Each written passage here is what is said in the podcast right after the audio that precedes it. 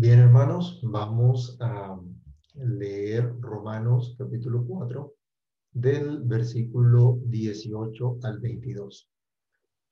Romanos 4 del 18 al 22. Nos dice, Él creyó en esperanza contra esperanza, para llegar a ser padre de muchas gentes, conforme a lo que se le había dicho. Así será tu descendencia. Y no se debilitó en la fe al considerar su cuerpo que estaba ya como muerto, siendo de casi 100 años, o la esterilidad de la matriz de Sara. Tampoco dudó por incredulidad de la promesa de Dios, sino que se fortaleció en fe, dando gloria a Dios, plenamente convencido de que era también poderoso para hacer todo lo que había prometido, por lo cual también su fe le fue contada por justicia. Oremos. Bendito Dios y Padre que estás en los cielos, en el nombre del Señor Jesús, te damos gracias porque tu palabra siempre es viva y eficaz, más cortante que toda espada de dos filos, hace lo que tiene que hacer. Te imploramos, Señor, que tu palabra haga lo que tiene que hacer en cada uno de nosotros. Que una vez más, al acercarnos a ella, al meditar en ella, tu Espíritu Santo nos guíe, nos ilumine, nos dé la comprensión que necesitamos para entender lo que tú nos dices a través de ella y que seamos afirmados, que seamos fortalecidos. Padre, que todos y cada uno de los que se acercan ahora a esta meditación en tu palabra sean, Señor, animados, fortalecidos en ti. Ayúdanos, Señor. Dirígenos para la gloria de tu santo nombre y encamínanos en tu buena voluntad. En el nombre de Jesús te lo pedimos dando muchísimas gracias. Amén. Bien, hermanos, estamos hablando acerca de la fe en Dios en este capítulo 4 de Romanos, específicamente los versos 18 al 22. Hoy nos corresponde nuestra segunda parte. En la primera parte del estudio de esta sección, indicamos en, en la semana anterior, también en nuestro estudio, que la fe en Dios implica fe en la revelación de Dios, en lo que Dios nos ha dicho y una confianza expectante en la promesa. No se trata de un pensamiento positivo ni de una seguridad propia en la capacidad o dones que se puedan tener, sino fe en el Dios Todopoderoso. Debemos continuar hablando de esto hoy. Y debemos continuar hablando de esto en la actualidad, cuando hay a nuestro alrededor tanta confusión, cuando incluso en la misma iglesia que se identifica con los postulados de la reforma protestante, se ha dejado de predicar consistentemente la fe en Dios solamente y ha permitido que en la iglesia ingresen pensamientos, filosofías que son ajenos a las escrituras y que terminan colocando la fe en el hombre, en un gobierno, en una filosofía, pero no en Cristo. Es tiempo, hermanos, que volvamos otra vez a estos postulados de la reforma de hace más de 500 años. No como un mero recuerdo nostálgico o simplemente un sentimentalismo, sino como una respuesta al llamado que Dios nos hace en estos tiempos que nos ha correspondido vivir a cada uno de nosotros. Un llamado a vivir, a ejercitar nuestra fe. El llamado que tenemos nosotros en particular hoy de ser luz, de ser sal en este tiempo. Dios nos llama a ejercitar nuestra fe, así como llamaba a la iglesia a la cual Pablo estaba escribiendo esta carta, tal como hizo también Dios con Abraham en su momento, cuando la gracia divina le otorgó todo lo necesario para ejercer esa fe. Veamos hoy cómo. Lo primero a considerar entonces es que la fe en Dios es una fe fortalecida. Ahora, en el versículo 20 de nuestro texto de Romanos 4, el apóstol Pablo nos señala de Abraham, nos dice que tampoco dudó por incredulidad de la promesa de Dios, sino que se fortaleció en fe dando gloria a Dios. La fe de Abraham fue fortalecida. El gran padre de la fe tuvo que ser fortalecido en la fe. Tuvo que recibir la fortaleza, el ánimo en su fe al fin de alcanzar la promesa. La Biblia nos menciona esto para que nosotros entendamos que definitivamente esta justificación por la fe de la que nos habla todo el libro de Romanos no puede ser algo distinto a un acto de la libre gracia de Dios. no obedece a algo que hagamos para merecerlo. Pero esta fe que justifica también trae una transformación real a nuestras vidas. La fe de este hombre fue fortalecida en contra de la debilidad humana. Si nos devolvemos un poquito, el versículo 19 del capítulo 4 de Romanos nos dice de Abraham que no se debilitó en la fe al considerar su cuerpo que estaba ya como muerto, siendo de casi 100 años, o la esterilidad de la matriz de Sara. Abraham no consideró que esto fuera un obstáculo para Dios, aunque sí lo era para Abraham.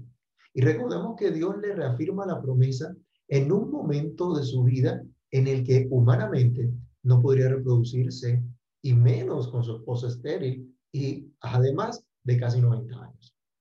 En este momento, como podemos observar en Génesis capítulo 17, Dios reafirma su promesa. Y aunque Abraham antes hubiese luchado para seguir creyendo en esperanza contra esperanza, ahora el apóstol Pablo nos dice en el versículo 20 que tampoco dudó por incredulidad de la promesa de Dios. Nuestra tendencia natural, ¿cuál es? Es a incrédulos, ¿no? Esa es nuestra tendencia natural, a caminar por vista, cuando hemos sido llamados a caminar por fe. Pero en el capítulo 17 de Génesis, lo que no lo han leído, les pido que por favor lo lean. Dios le está diciendo a Abraham que dentro de un año él va a tener un hijo, va a abrazar a ese hijo de la promesa. Abraham entonces tendría 100 años, Sara 90. Imposible para el hombre pero todo es posible para Dios. Por un momento pareciera que Abraham luchará con esto.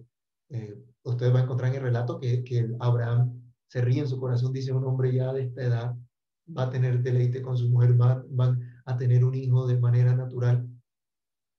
Y en su corazón dice, ojalá Ismael eh, pueda estar delante de ti. Dios le dice, no, Señor, no es, con, no es con Ismael, es un hijo que te va a dar tu esposa, que te va a dar Sara en ese te será contada descendencia, en ese se cumplirá la promesa. Por un momento pareciera entonces que Abraham lucha con esto, pero Dios se encarga de afirmarlo para que crea esta promesa a pesar de su debilidad. Y que considerara no su debilidad, sino el dicho de Dios. Como hemos afirmado en diferentes ocasiones, el padre de la fe también fue débil, pero a pesar de ello, no dejó de creer lo que Dios había prometido. No dudó de la promesa de Dios, aunque tuvo lucha con su propia debilidad. ¿Cuántos de los que me están escuchando conocen que Dios es todopoderoso? Me imagino que todos, ¿no? Si no, no estuvieran aquí escuchando. Dudo que alguien lo sepa y que no lo haya experimentado, que Dios es todopoderoso. Para los que de pronto no lo conocen, los que no saben, les quiero recordar, tengo un hijo de 13 años, el mi hijo mayor, José Nicolás. Este hijo es un ejemplo claro del todo poder de Dios. Los médicos vieron que humanamente corría peligro en el vientre de su madre y podría haber sido abortado antes de los cuatro meses. Pero Dios dijo otra cosa. Pero en su momento luchamos con esa noticia y oramos a Dios y le decíamos, bueno Dios, tú nos diste este hijo, tú lo guardarás. Y si es tu voluntad llevarlo tan, temprano, pues igual es. Ayúdanos. Dios nos fortaleció en la fe. Dios tuvo misericordia de nosotros a pesar de nuestra debilidad. Abraham entonces fue fortalecido en la fe por Dios mismo. Abraham fue fortalecido en la fe por quién? por Dios mismo. Aunque nuestra traducción dice, tampoco dudó por incredulidad de la promesa de Dios, sino que se fortaleció en fe, es evidente que podemos comprender que esta fortaleza no venía de Abraham, sino de Dios. Abraham no encontró fortaleza tomando algún medicamento o apoyado en algo que él determinara hacer, sino en Dios mismo. Tal como siglos después, una piadosa mujer, oraría antes de dar a luz a un gran profeta en Israel. Les invito a que leamos primer libro de Samuel, capítulo 2, versículo 9, y escuchemos la oración que hacía Ana en su momento. Primer libro de Samuel, capítulo 2, versículo 9. Él guarda los pies de sus santos, mas los impíos perecen en tinieblas porque nadie será fuerte por su propia fuerza. Esto lo declaró una mujer que era estéril, una mujer que no podía tener hijos y que se afligía mucho por eso. Y el sacerdote, la costumbre era que la gente orara en voz alta y el sacerdote la vio solamente moviendo sus labios, pero que no salía la voz y la tuvo por ebria. Y le dijo, ¿hasta cuándo no vas a digerir tu vino? Deja la borrachera, ve a pasar la borrachera a tu casa. Y le dice, no, no, no, Señor mío, no tomes a tu sierva como una mujer impía, sino por la multitud de mis congojas he estado orando en la presencia del Señor. Entonces el sacerdote le conviene y le dice que Dios te conceda lo que, lo que le has pedido. Tiempo después, regresa esta mujer a dar gloria a Dios por lo que Dios había hecho, a mostrar este hijo que dedicó por completo al Señor. Ella fue testigo que nadie será fuerte por su propia fuerza. Es Dios quien nos fortalece. Se nos dice entonces de Abraham que no dudó, sino que se fortaleció en fe. ¿Cómo? Dios lo afirmó, Dios lo fortaleció. Tú y yo no somos más fuertes que Abraham. Dios fue el que, lo fortaleció, Dios lo afirmó. Así que seguramente nosotros hemos experimentado o experimentaremos luchas en nuestra fe. Pero a pesar de eso, si se trata de esa fe verdadera, de esa fe en Dios, de esa fe que confía en el dicho de Dios, también vamos a poder confiar que así como Abraham fortalecido en la fe, Dios también fortalecerá nuestra fe. Y como estudiamos en Romanos, esta fortaleza viene precisamente de la confianza en el dicho de Dios. Esto lo han escuchado seguramente muchas veces, pero yo debo repetirlo. Cuando hablamos de la suficiencia de las escrituras, indicamos que es absolutamente todo lo que necesitamos para creer, para obedecer y para vivir aquí ahora y por la eternidad. Es lo único que necesitamos. ¿Se acuerdan ustedes cuando el Señor Jesús fue tentado por el diablo en el desierto, cuando tenía hambre? ¿Qué fue lo que le dijo? Dile a estas piedras que se conviertan en pan si es que eres hijo de Dios. Le dice, no vas a tentar al Señor. No va, la Biblia dice, está escrito, no solo de pan vivirá el hombre, sino de toda palabra que sale de la boca de Dios. Y en 2 Timoteo 3, del 5 al 17, el apóstol Pablo está diciéndole a Timoteo, tú has sabido las escrituras desde la niñez y estas te van a hacer sabio para la salvación. Y esto es todo lo que necesitamos para enseñar, para redarguir, para corregir injusticia, a fin de que el hombre de Dios sea enteramente preparado para toda buena obra. Es todo lo que necesitamos. Hermanos, no necesitamos que un ángel del cielo venga, se nos aparezca para confirmarnos que estamos en la verdad. Primera de Juan, capítulo 5, versículo 20, nos enseña que Cristo vino precisamente para darnos el conocimiento del que es verdadero y que ya estamos en el verdadero en su Hijo Jesucristo. No necesitamos un sueño, no necesitamos escuchar una voz extraña sino escuchar solamente la voz de nuestro buen pastor. ¿Se acuerdan del Salmo 23? ¿Se acuerdan cómo comienza? Jehová es mi pastor, nada me faltará. ¿Quién es tu pastor? Ese pastor que cuida sus ovejas, dirige sus ovejas. Y sus ovejas, dice Juan 10, 27, el Señor Jesús, mis ovejas oyen mi voz y me siguen. El que es de Dios, la voz de Dios oye. Escuchar entonces la voz de Dios será suficiente para vivificar nuestras almas. Acompáñenme, por favor, a leer el Salmo 119, versículo 93. Salmo 119, versículo 93. Nunca jamás me olvidaré de tus mandamientos, porque con ellos me has vivificado. Eso, hermanos, será suficiente para dar dirección a nuestra vida. El mismo Salmo 119, en el versículo 105, nos recuerda, lámpara es a mis pies, tu palabra y lumbrera a mi camino. La fe que viene de Dios cree lo que Dios dice. No le pone peros, no le pone obstáculos. Simplemente entiende que lo que Dios dice es verdad y lo que Dios demanda es recto, es justo, es santo. Es una fe entonces que honra a Dios. Dios en su misericordia y en su condescendencia fortaleció la fe de Abraham, reafirmando su promesa, dándole una señal de dicha promesa. Leamos, por favor, Génesis 17, del 9 al 12. Génesis 17, del 9 al 12. Dijo de nuevo Dios a Abraham, en cuanto a ti, guardarás mi pacto, tú y tu descendencia después de ti por sus generaciones. Este es mi pacto que guardaréis entre mí y vosotros y tu descendencia después de ti. Será circuncidado todo varón de entre vosotros. Circuncidaréis pues la carne de vuestro prepucio y será por señal del pacto entre mí y vosotros. Y de edad de ocho días será circuncidado todo varón entre vosotros por vuestras generaciones. El nacido en casa y el comprado por dinero a cualquiera, a cualquier extranjero que no fuera de tu linaje. El resto del pasaje, le pueden terminar de leer, nos dice lo que hizo Abraham con esta señal. ¿Cuánto se demoró para aplicarse la señal del pacto? Lo pueden leer en Génesis 17 del 22 al 23.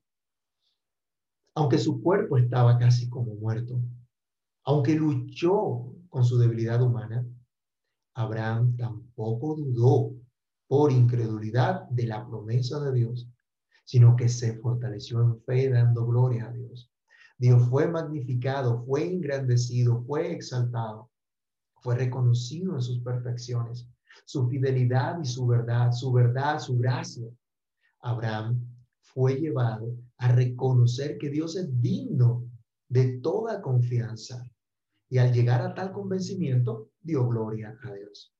Dar gloria a Dios no es gritar en el culto diciendo gloria a Dios, aleluya. Es dar crédito a lo que Dios dice. Es manifestar en fe y mansedumbre lo que pensamos y creemos del Señor nuestro Dios. Producto de esta fe, Abraham actuó en consecuencia, como veremos enseguida. Esto es lo que pasa con todo creyente que recibe esta fe, que recibe esta promesa de Dios.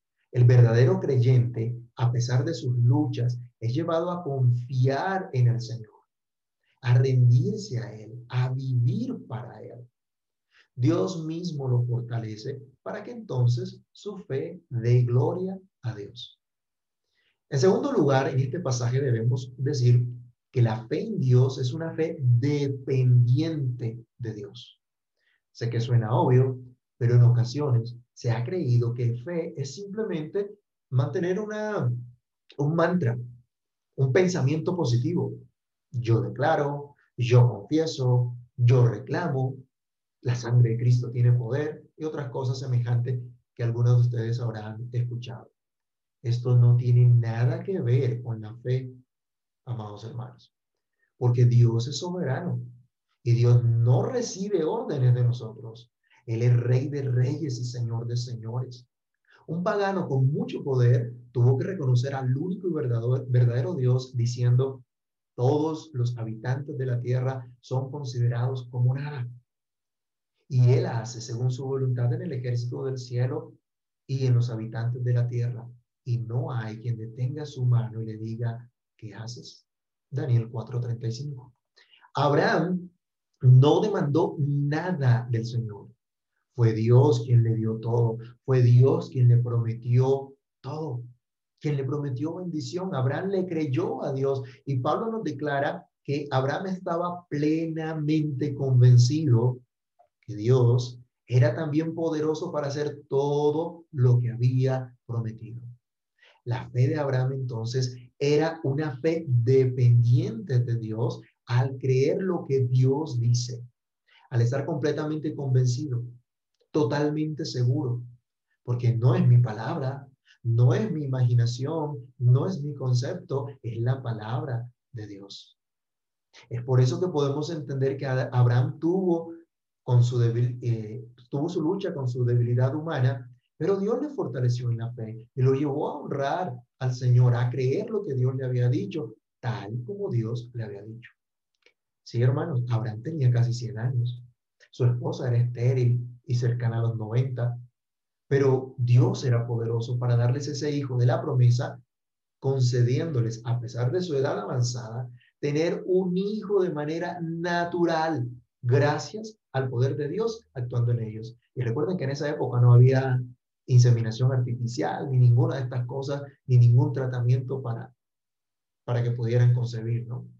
Abraham creyó que Dios era poderoso para cumplir su promesa, así como creyó que Dios decía verdad.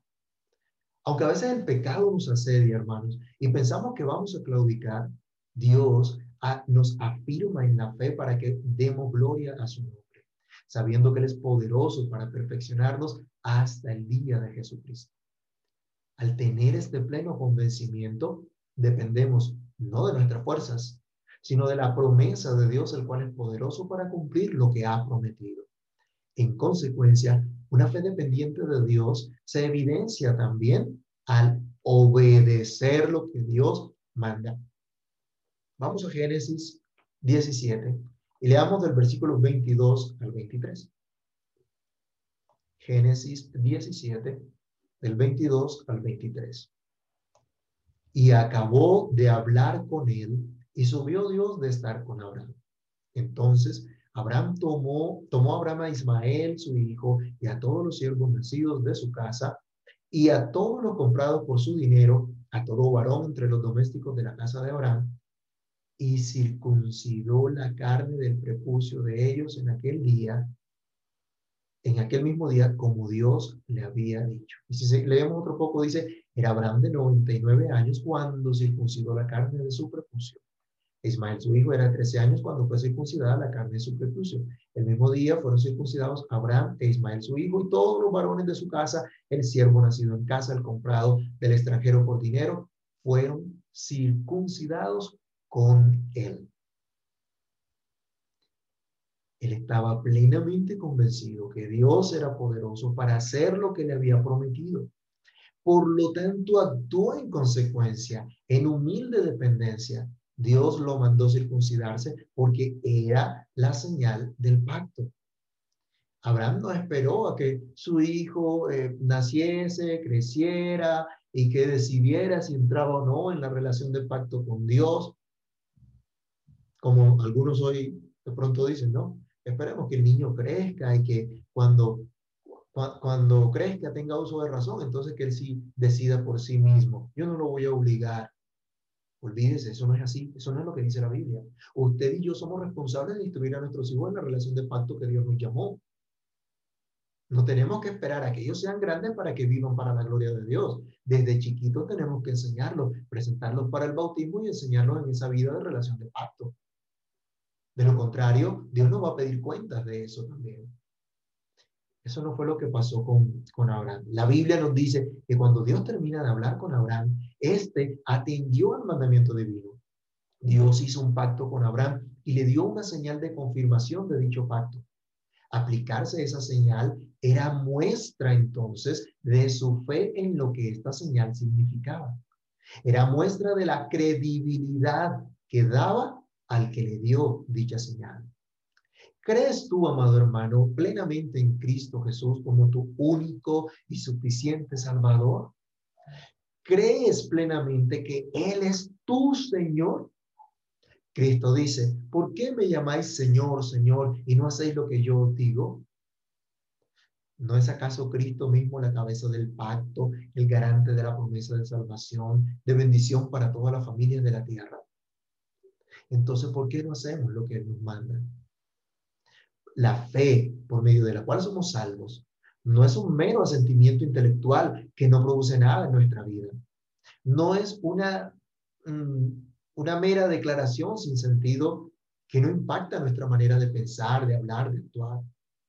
La fe que nos ha sido dada para recibir la gracia de Dios al ser declarados inocentes, al ser declarados justos delante de Dios, nos lleva a creer su promesa, a aplicarnos las señales de este pacto y actuar en obediencia a la revelación divina.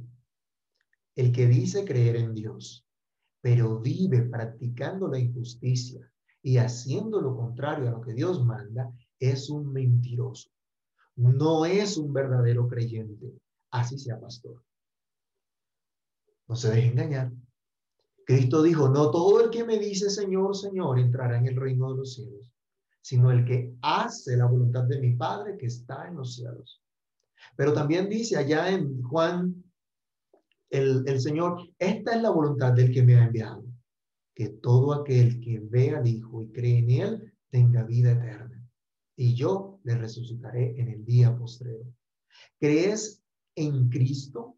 ¿Te rindes a su voluntad? ¿Esperas por completo en su salvación solamente?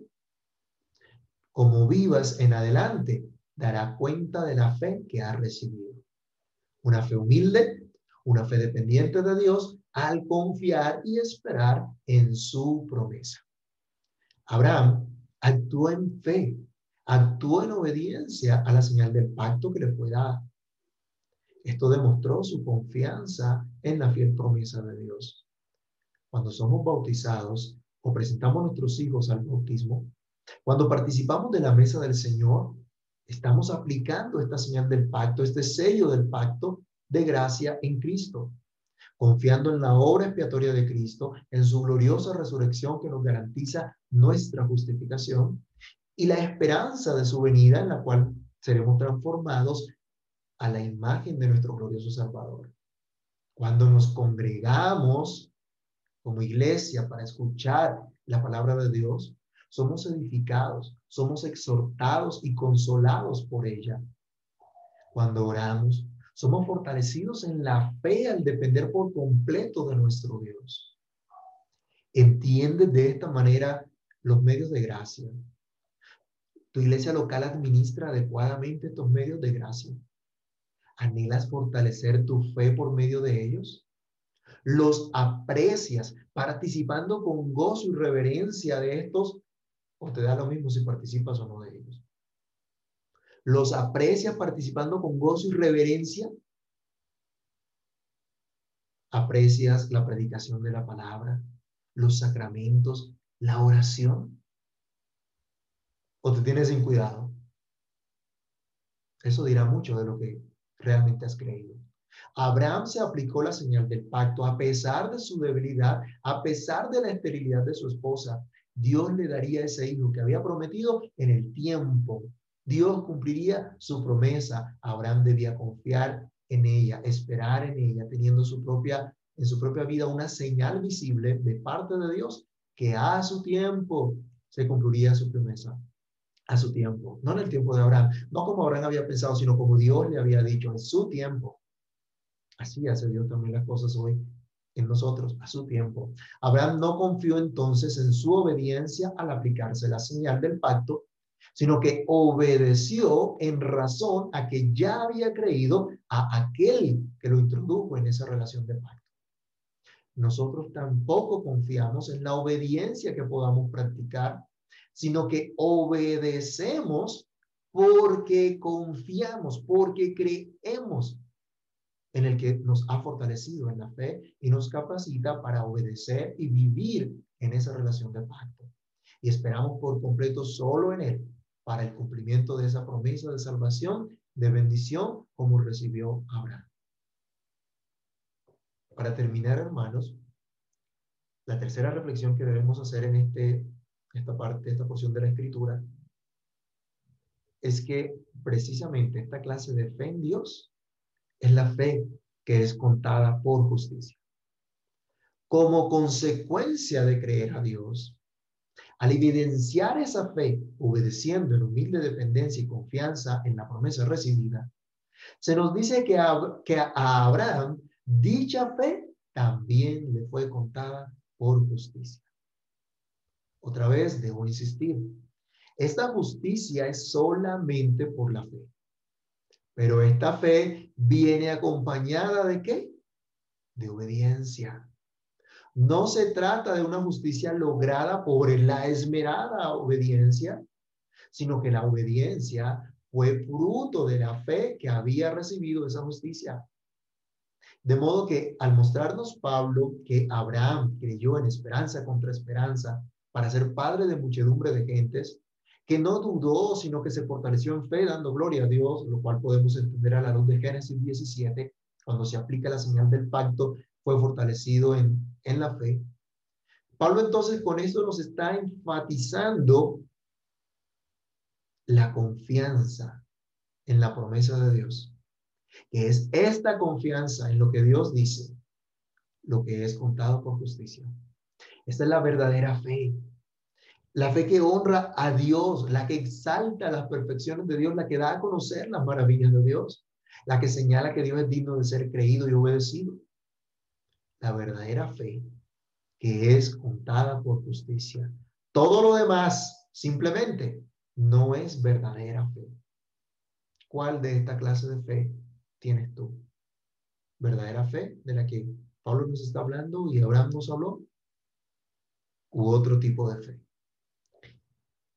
En conclusión, hermanos, la fe en Dios es confianza fortalecida en el Señor, que depende por completo de Dios y que está dispuesta a obedecer a su Señor y Salvador. Fe que justifica fe que recibe de Dios la declaración de justicia y responde en consecuencia en una profunda confianza, en humilde dependencia. No nos dejemos engañar. No nos engañemos a nosotros mismos tampoco. Dios no puede ser burlado. Dios no puede ser engañado. Él conoce perfectamente quién tiene fe y quién le ha de traicionar. El Señor nos ayude hoy, hermanos, a confiar plenamente en Cristo para nuestra salvación. Experimentemos la verdadera fe en Dios. Esa fe que nos hace rectos ante Él. Esa fe que obra por el amor.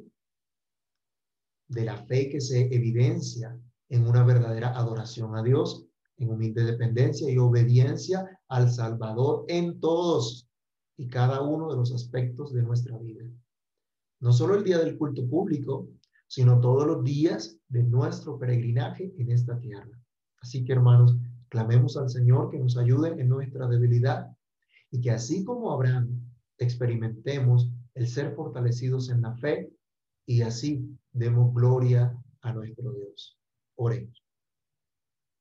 Amado Padre que estás en los cielos, en el nombre del Señor Jesús, una vez más te damos gracias por tu palabra.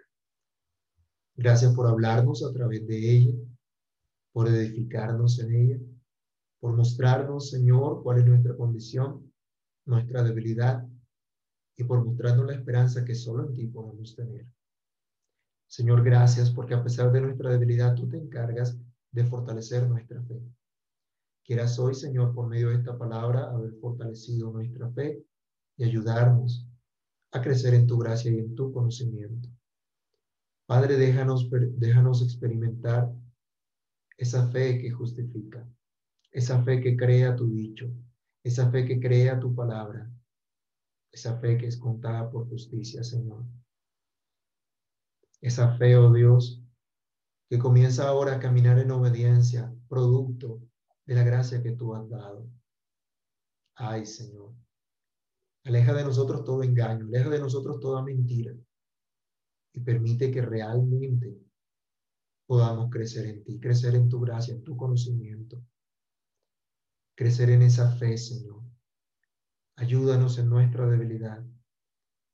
Ayúdanos a no considerar las cosas que son imposibles para nosotros, sino saber que todo es posible para ti y que aquel que comenzó en nosotros la buena obra es fiel para perfeccionarla hasta el día de Jesucristo. Ayúdanos a creer esto Ayúdanos a confiar en esto, Señor. Te lo rogamos, Padre Santo, confiados en tu buena voluntad, en tu infinita misericordia. Gracias te damos porque como fortaleciste a Abraham, nos fortaleces a cada uno de nosotros por medio de nuestro Señor y Salvador Jesucristo. Porque en Cristo tenemos esa bendición que le prometiste a Abraham.